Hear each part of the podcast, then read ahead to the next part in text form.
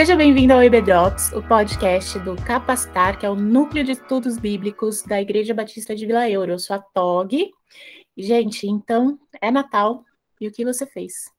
Pois é, né? O ano voou e nós estamos aqui mais uma vez para falar um pouco do Natal, esse evento tão importante para a cristandade. Meu nome é Fátima e é um prazer estar aqui com vocês. Bom, a gente vai começar hoje o, a última série de, de episódios aqui no EB Drops, né? E é o, a primeiro, o primeiro episódio de dezembro, esse mês que é tão festivo, tão alegre, que tem um clima, uma esfera diferente, que é tão consumista também, né? Que muitas vezes a gente esquece o que, que a gente está celebrando de fato nesse mês. É, então, para a gente trazer a memória o que está sendo celebrado. Nós vamos conversar durante essa série sobre os cânticos no Evangelho de Lucas que, que celebram a vinda do Salvador, que denotam a vinda do Salvador. Esse vai ser o nosso advento. Se você nunca escutou essa palavra, se você não sabe o que é advento, é, essa é uma palavra que vem do latim, que significa chegada ou vinda. E a gente tem entre os nossos irmãos é, eu acredito que é entre os luteranos que começou uma tradição bem antiga de contar, de fazer uma contagem regressiva em dezembro, antes do Natal. Então, lá antigamente, nossos irmãos colocavam na parede mesmo, a, do dia 1 ao dia 24, o, os dias, né? Ia arriscando, e cada dia ia fazendo uma atividade com a família, é, cantando cânticos que lembrassem a vinda de Jesus, que lembrassem o sentido, o significado do Natal, é, mostrando e falando aos outros sobre isso também, para trazer de volta para o lar, para a família, o significado disso. E essa tradição, ela tem se tornado, não sei se você, se sou eu, se você percebeu também, Fá, mas eu acho que nos últimos anos tem se tornado bem comum entre as famílias cristãs também aqui no Brasil, né? Ah, eu faço em casa desde que o Natan nasceu, desde um ano de idade dele, e eu super amo o calendário do advento. A gente fica todo mundo empolgado, ansioso e quer, quer fazer. O Nathan já acorda hoje, né? Aos quase quatro anos, ele já acorda perguntando qual é a história do dia, o que, que vai fazer aquele dia. É, então é muito legal. Se você nunca ouviu falar sobre isso, vale a pena acompanhar a nossa série agora do Advento e também pesquisar um pouco mais, de repente colocar alguns links, a gente pode pedir para o Lucas colocar alguns links uh, de alguns calendários, algumas sugestões de calendários do Advento que são gratuitos, que é, são acessíveis para as famílias, para você também, na sua casa, diariamente lembrar qual é o sentido do Natal, ensinar para os seus filhos, para a sua família, comemorar é, o verdadeiro sentido do Natal. Bom, falei pra caramba. E hoje a gente vai falar sobre o Cântico de Maria, o Magnificat, que é um cântico que está lá em Lucas 1, ah, e a Fátima vai começar dando para a gente o contexto desse Cântico de Maria. Isso. Antes de eu entrar é, no contexto né, da, do relato de Lucas, é, eu queria enfatizar mesmo essa questão do advento com as crianças, porque elas são bombardeadas né, com Papai Noel, e às vezes elas não ouviram a história. Então, criar na criança essa expectativa do advento, cada dia uma história diferente, uma atividade, vai trabalhando o coraçãozinho deles para o verdadeiro sentido do Natal, né? E falando de Maria, Maria é o cântico de Maria, né? E Maria é uma figura bem controversa na, na, na história cristã, né? De um lado ela é idolatrada, de outro lado às vezes ela é desprezada, mas a gente precisa se achegar à Bíblia para entender, né, essa personagem tão importante, né, da história. Muitos colocam ela numa posição que Deus nunca a colocou, apesar de ela ter sido a escolhida para ser a mãe de Jesus, né, a mãe do nosso Salvador, né? Ela, Deus nunca colocou ela numa posição que pertence só a Jesus, né, de intercessora, de salvadora, né? Maria era uma pessoa como nós, mas que tinha uma grande tarefa, né? Deus tinha um grande propósito na vida dela, né? E outros também deixam de dar a honra devida a Maria, porque Maria, ela se tornou uma pessoa especial, ela foi agraciada por Deus, né? é, quando a gente é, é, reza, né, Ave Maria cheia de graça, essa graça não era dela, era uma graça que Deus concedeu a ela, né? Como a gente, a gente só consegue realizar algum feito na, na obra de Deus, alguma coisa que, que tenha relevância na obra, quando a gente é agraciado por Deus, quando a graça de Deus nos alcança. Senão é só canseira, só trabalho, né? Então, o relato de Lucas é um relato é onde ele coloca, onde ele dá voz a Maria. Maria não é só citada no livro de Lucas. Maria ela ela fala, ela expõe o coração dela. E a gente vai descobrir no relato de Lucas, né? Espero que você leia. Não sei se a Tog vai ler o texto. Vai ler, Tog, ou não? Vou, é... vou sim. Vai, né? Então depois ela vai ler, vocês vão ver que bonito que é e como Maria ali mostra o caráter dela, uma mulher piedosa, uma mulher obediente, uma mulher não, uma jovem mulher, porque a gente sabe que ela era muito jovem, né? Então Maria era uma jovem judia, descendente, né, de, da família de Davi, né? Tanto ela quanto seu noivo, ela estava, a Bíblia usa o termo desposada porque naquela época era um pouco diferente dos namoros de hoje, né? existia uma um acordo e a, a, a, jovem, né, os jovens, eles faziam um acordo antes do casamento, mas já era um compromisso para o casamento, né? Então essa jovem Maria, ela vivia numa vila chamada Nazaré, é, no sul da Galileia, né? E era noiva de José, um jovem carpinteiro Ambos eram descendentes de Davi, né? É, os estudiosos colocam a genealogia de José em, em Mateus e a de Maria em Lucas, né? Mateus 1 fala da genealogia de José e a genealogia de Maria está em Lucas 3. Então, esses, esses jovens né, que tinham um compromisso de casamento eram jovens tementes a Deus, jovens que jovens judeus que tinham no coração a expectativa da vinda do Messias, né?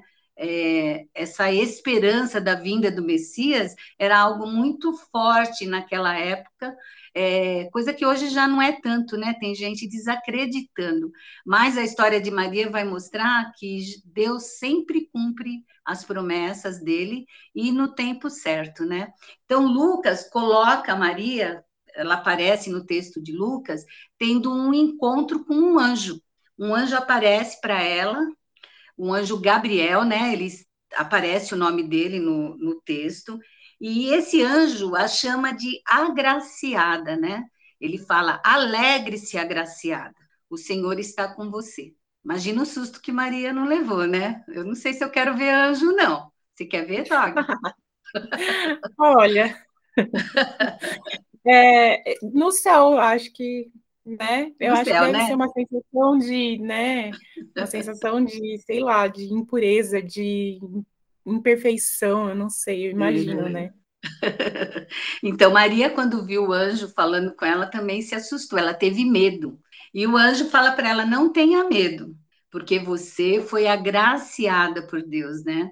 Então, é, Maria entendeu que ali ela estava tendo uma experiência totalmente sobrenatural, era uma experiência espiritual, né?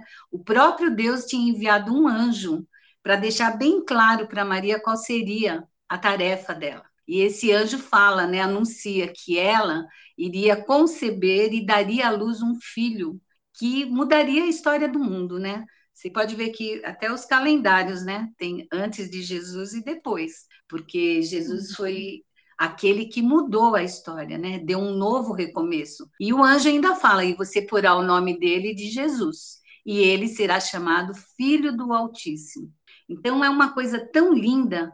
E aquela menina jovem, comprometida lá com José, pensou: ué, mas como que eu vou ficar grávida se eu sou virgem? Se eu nunca tive relações com, com ninguém? E o anjo explica, né? Não, você vai, vai conceber através da ação do Espírito Santo, né? E ele fala que o Espírito Santo, o anjo fala para ela, explica, né? O anjo virá, a sombra do, do Espírito Santo virá sobre você e você vai engravidar de Jesus.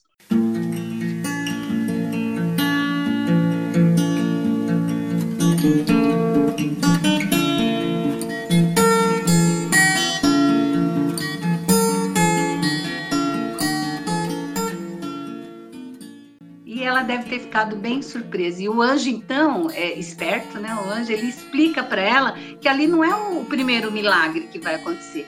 Antes já aconteceu um com a prima dela, ou a parente dela, Isabel, que era idosa e engravidou. Ela falou: a sua parente, Isabel, já está grávida de seis meses. E o filho que está no ventre dela será o que vai apresentar, anunciar Jesus né? A voz do que clama no deserto já estava sendo gerada na barriga de Isabel. E Maria, uma mulher tão temente a Deus, ela não pensou em consequência nenhuma. Ela simplesmente entendeu que aquilo era um projeto de Deus e falou, humildemente ela se submeteu. Ela falou: "Eu sou serva do Senhor e aconteça o que o Senhor quiser comigo. Eu estou aqui disposta uhum. a obedecer." Eu não sei se. Eu acho, eu acho tão linda a resposta dela. É... Não, é lindo demais, né? É uma, é uma menina, né? Aí eu fico pensando a gente, assim, né? É... Primeiro, pensando nesse universo feminino. Quando eu fiquei grávida do Natan, é, eu não tive essa, esse negócio de ter enjoo e eu não tive. Então, até começar a aparecer a barriga, eu não a não ser que eu tive, eu tive um, uma questão que eu tive um, um, hematoma, então aí eu sabia que eu estava grávida e que eu precisava tomar cuidado com isso, mas é, até então eu não tinha nada. Então, é, assim, mas eu sabia que eu estava grávida, eu tinha exame para provar que eu estava grávida, né? Eu tinha ultrassom para provar que eu estava grávida, eu, eu, era casada, então eu tinha esses indícios de que eu estava grávida. Maria, ela não tinha nada disso, não tinha indício nenhum, e ela não, não teve relação, então até assim, o fato de, no começo, pode ser que ela não tenha tido nada, então é pela fé também que ela, uhum. né, assimilou isso. Eu estou grávida, né? Uma menina assimilando. Eu acho e, e essa questão dela mostrar, eu sou serva, né? Eu sou escrava. É, eu quero fazer aquilo que Deus é isso que Deus quer para mim. Ok, é, é tão bonito ela estava disponível, né? A gente vê que uhum. Deus, mesmo é, a forma de Deus usar, é, é ver a, a, disponibilidade da pessoa em obedecer, em fazer o que ele quer. Muitas vezes a gente quer fazer o que a gente quer, né? E uhum. às vezes uhum. tem tantos empecilhos e a gente vai ali sem querer ouvir a voz de Deus, né? Eu acho que muitas vezes Deus deve pensar, vou mandar um anjo lá, se ela leva um sustinho e vai obedecer, né? Porque a gente quer muito fazer do nosso jeito. Mas a gente tem que ser como Maria, ouvir a voz de Deus, yeah. entender e obedecer, né? É, desculpa, Fá. Né, tá, tava ouvindo a pregação do Augustus, né, sobre, sobre uhum. o cântico também é, que ele, ele né, lembra que Maria era ninguém. E, uhum. a, a, uhum. beleza de Deus reconhecer nela um coração disponível. Uhum. Porque, né, quantas mulheres, de repente, nobres, ou quantas mulheres importantes não gostariam de ser o, a mãe do Messias, a mãe do Salvador, né? Mas onde estaria a motivação e o coração dessas mulheres? Uhum. E, e, assim, olhando lá para frente, quando eu, quando eu olho lá para frente, na história de Jesus, a atitude de Maria, eu vejo de novo essa mulher disponível e serva, porque ah, em vários momentos, assim, Jesus está escrito na Bíblia, ela via tudo isso e guardava em isso. seu coração. Eu acho lindo eu isso acho, também. Nossa, porque assim, ela poderia falar, olha aqui, Imagina alguém falando alguma coisa para o Natan. Ei, espera aqui, vem aqui, deixa eu te falar com o Natan. E ela via tudo aquilo e só guardava em seu coração. É, é tão humilde, tão realmente uhum. servo. É muito lindo mesmo, né? A Maria em todo, Maria em todo tempo, todas as vezes que ela é citada na Bíblia, a gente percebe a humildade dela. É, tem um texto, acho que é no casamento, né? Quando as pessoas vão para ela, né? E ela fala, não, vê aí o que, que a gente faz, fala com ele, e ela fala, não, vão lá, ouvem o que Jesus fala e façam o que ele está mandando. Então, ela deixa bem claro quem é que está no comando. Ela é a serva, ela é a mãe, ela tem o coração de mãe, o amor de mãe, mas ela entende a missão de Jesus e ela está sempre ao lado, mas nunca como a a que faz a história, ela está caminhando enquanto Jesus está escrevendo a história, né? Isso é tão claro na Bíblia, por isso que é importante a gente não só é, crer no que os outros falam, mas pegar o texto bíblico e colocar as pessoas, os personagens, né, no local onde Deus colocou, na posição que Deus colocou, né? Mas aí Maria, ouvindo, né, do milagre também da prima, da, da parente Isabel, se arrumou rapidinho e foi para lá, porque Isabel já estava de seis meses, né? Então Maria falou: ah, vou lá dar uma uma didola, vou lá ajudar a Isabel. A Bíblia fala que ela ficou lá três meses. Talvez ela tenha visto João Batista Muito nascer, né? Muito, muito provável. Não está na Bíblia, mas é provável, né? E é, muito, é, e é muito interessante porque quando ela chegou, que ela fez a saudação para a Isabel, né? Ela saudou Isabel.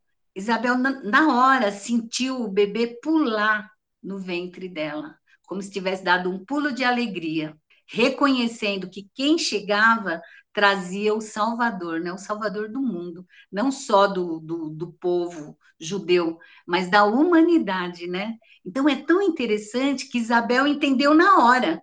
E ela fala aquela frase bem conhecida, né? Bendita és tu entre as mulheres, né? E bendito é o fruto do teu ventre. Bem-aventurada é você porque você acreditou. E é tão lindo isso, né? Por ela ter acreditado e ter sido obedi obediente, as promessas iriam se cumprir, iam começar no tempo delas. Elas tiveram o privilégio de participar de algo que, que Deus já tinha planejado lá atrás, bem lá atrás, né? Em Gênesis a gente vê já Deus falando desse fato, né? E quantas vezes a gente está aqui, tem oportunidade né, de participar da história que Deus está escrevendo e a gente não se anima. A gente está cansado, a gente quer ficar na TV, a gente quer trabalhar, uhum. e a história está sendo escrita por aqueles que disseram: Eis-me aqui, eu sou tua serva, me usa. Não importa a situação, uhum. me usa, me capacita, né? Me dê da sua graça e me usa, né? E é tão interessante que Maria ela ficou tão feliz tão feliz que ela começa esse hino tão lindo chamado é, Magnificat, que essa palavra latina, ela significa o quê? Engrandecer. É o, o cântico dela, a poesia, o que ela é, declarou com os lábios dela, né? Aquilo que o coração dela devia estar cheio, era o que? Era um hino de engrandecimento, de reconhecimento por tudo que Deus estava fazendo. E é um hino muito lindo que traz assim lições preciosas para nós, inclusive hoje, né? Inclusive hoje, né? Até aqui já é tão linda essa história, né? Eu acho assim muito lindo, muito lindo. É, quando você lê Lucas falando de Maria, a gente parece que consegue ver o olhar de Maria, né? Ela, uma jovenzinha tão disposta assim, você consegue ver a pessoa, visualizar a pessoa de Maria, né? Aquela, o perfil dela, o caráter dela, a convicção, a fé, né? Coisas que a gente tem que buscar também para a nossa vida, né? Uhum. Bom, eu vou ler então esse hino lindo, o Magnificat. E é muito conhecido, porque já poetas cristãos já transformaram em hino também, né? Em cântico. Uhum. É, Minha alma exalta ao Senhor como meu espírito se alegra em Deus, meu Salvador, pois ele observou a sua humilde serva, e de agora em diante todas as gerações me chamarão abençoada ou bem-aventurada, como é mais conhecido em outra versão. Pois o poderoso é santo e fez grandes coisas por mim.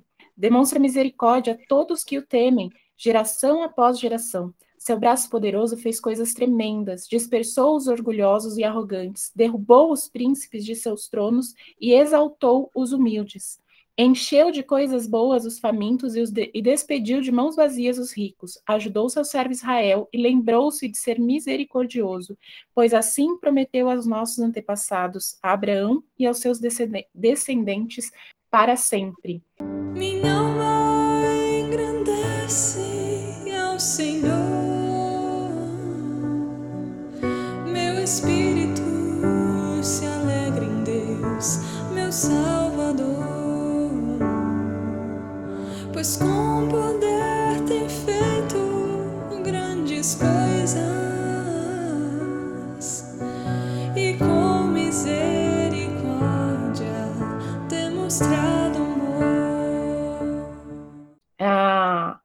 a primeira a, uh, acho que o, o primeiro ponto para mim nesse hino é, é perceber como um reconhecimento da graça de Deus.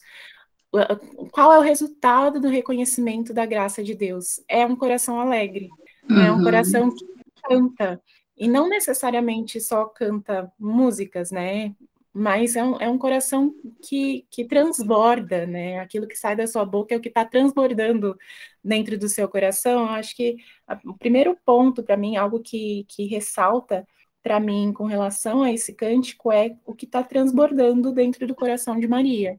É a adoração. Adoração ao Deus da graça, que olhou, que a escolheu, que olhou com ela com graça e que vai com graça cumprir as suas promessas, né? Todas aquelas que foram feitas lá desde Abraão e aos seus descendentes.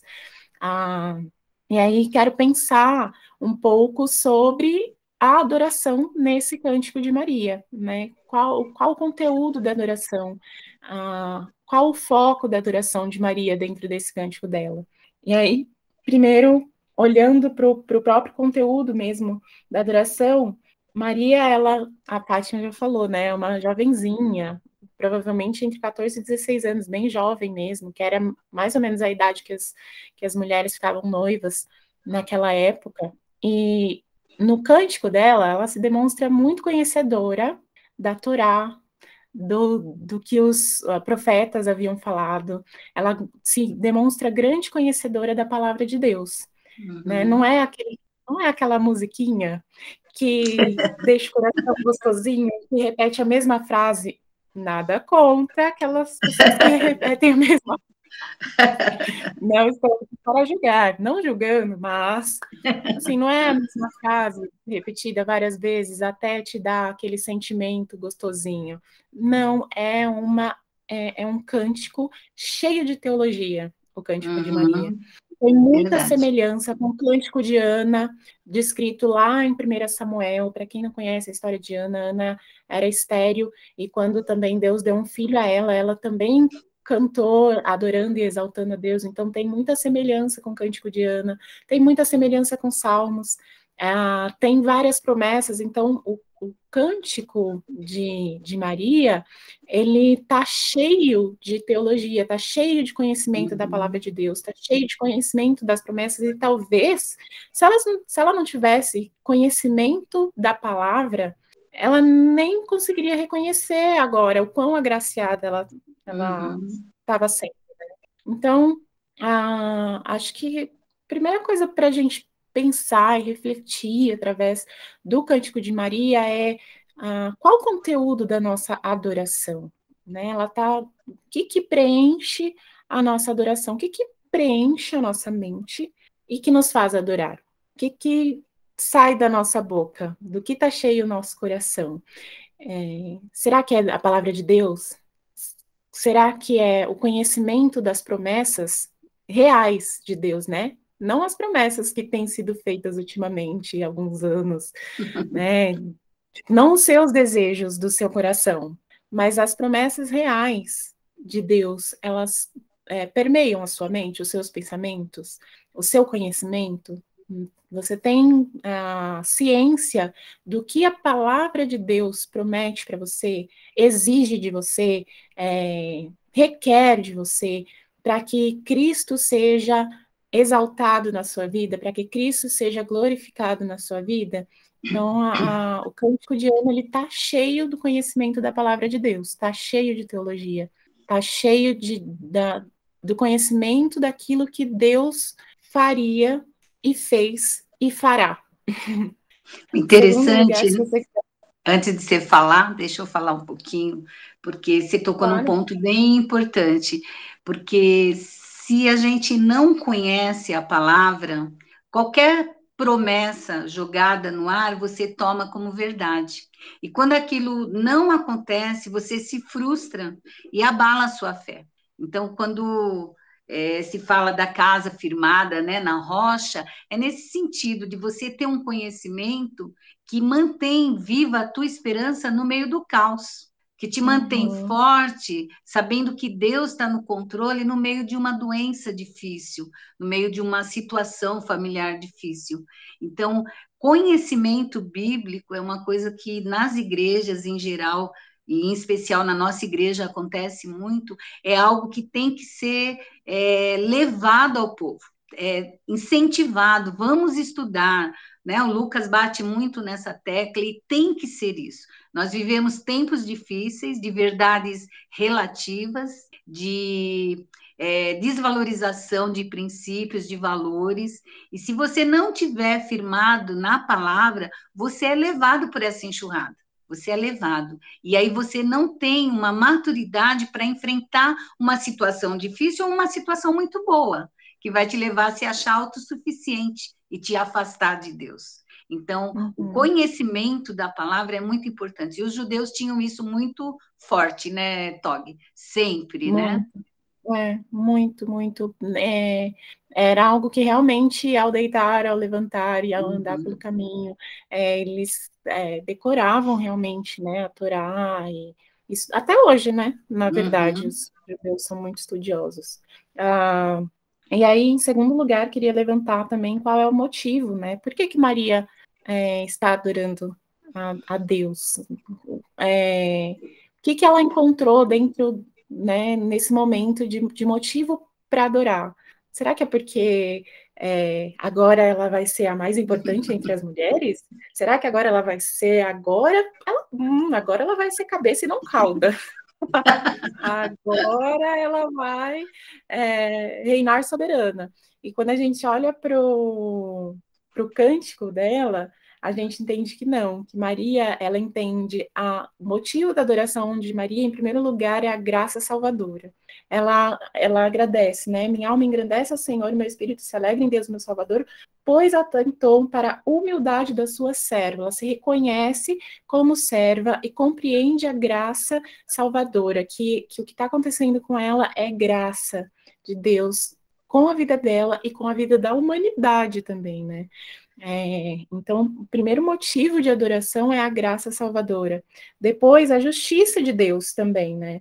A sua misericórdia se estende aos que o temem de geração em geração. Ele faz poderosos feitos, dispersos que são soberbos e derruba os governantes dos seus tronos, enche de coisas boas famintos. Então, ela reconhece a justiça de Deus. Ela, na adoração dela, é, ela não não está se elevando, mas é elevando quem Deus é, né? Uhum. Não o que uhum. Ele deu para ela, mas o, quem Ele é e o que Ele faz, a, a justiça dele, depois também a, a providência dele, né?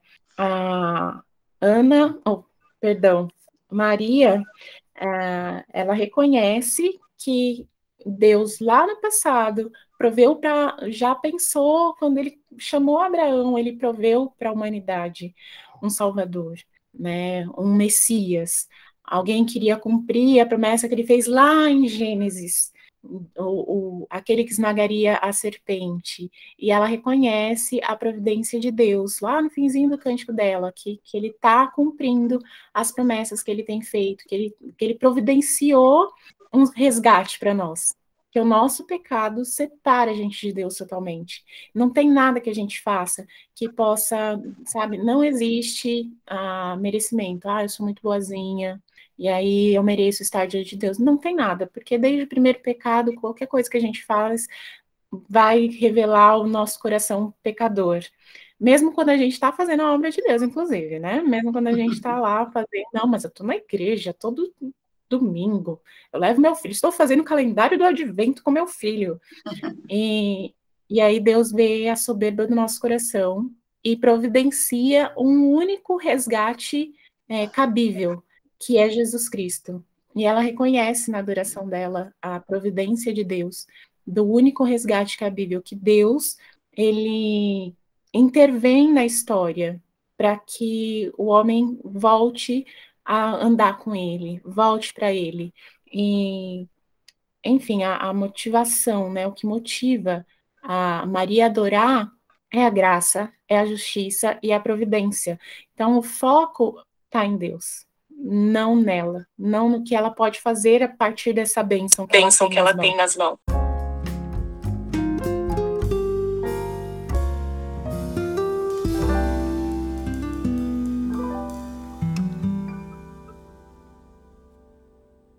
Por último, mas não menos importante, objeto da adoração de Maria é Jesus, o Salvador, né? De novo, não é não é o que ela pode fazer com a bênção que ela tem nas mãos, mas a, é, o Salvador Jesus, o, o, a Trindade de Deus, o, o, reconhecimento de quem Ele é e o que Ele fez, e o que Ele fará. A, o foco dela é a, a adoração dela é, é, teocêntrica, é cristocêntrica, né? É, é de uma serva realmente. Bom, e tem José nessa história, né? Tem José, né? José, como será, né, que José reagiu? Como ficou, né, José nessa história toda? É, Lucas coloca, não, e Lucas ele não fala de José. Na realidade, quem nos fala como José ficou foi Mateus. Então Mateus fala que José ele pensou em abandonar, mas ele pensou em fazer isso em segredo para não expor a noiva dele. Olha que lindo, né? Precisamos de homens assim, né? Que pensem na gente, que tratem a gente assim, com tanta gentileza como foi José. E José, meio desagradado, estava assim, triste, né? Se desagradou da notícia de que ela estava grávida. E quando ele dormiu, ele teve um sonho. E nesse sonho, o anjo do Senhor explicou para ele a situação. Explicou que Maria, Maria continuava virgem, é, continuava uma moça pura, e que o fruto do ventre dela tinha sido gerado pelo Espírito Santo. E José creu, José creu. E ele acompanhou Maria, e a Bíblia fala, né, lá em Mateus, que ele não conheceu Maria até o nascimento, até quando ela deu a luz a Jesus. Então, esse não conheceu geralmente é usado na Bíblia para quando existe a relação sexual do homem com a mulher. Então, José respeitou Maria, a gravidez pura, santa, para nascer aquele, aquela pessoa especial que tinha sido gerado por Deus. E ele se sentiu também agraciado juntamente com ela. Então, eu é... acho importante. Ah, desculpa. Não, Olha, pode falar. Eu acho que dentro dentro do nosso contexto do século XXI, né, pode ser que alguma mulher escute e fale assim, nossa, mas só porque ele, ah, ele quis fazer em silêncio, mas pensou em deixar ela. É.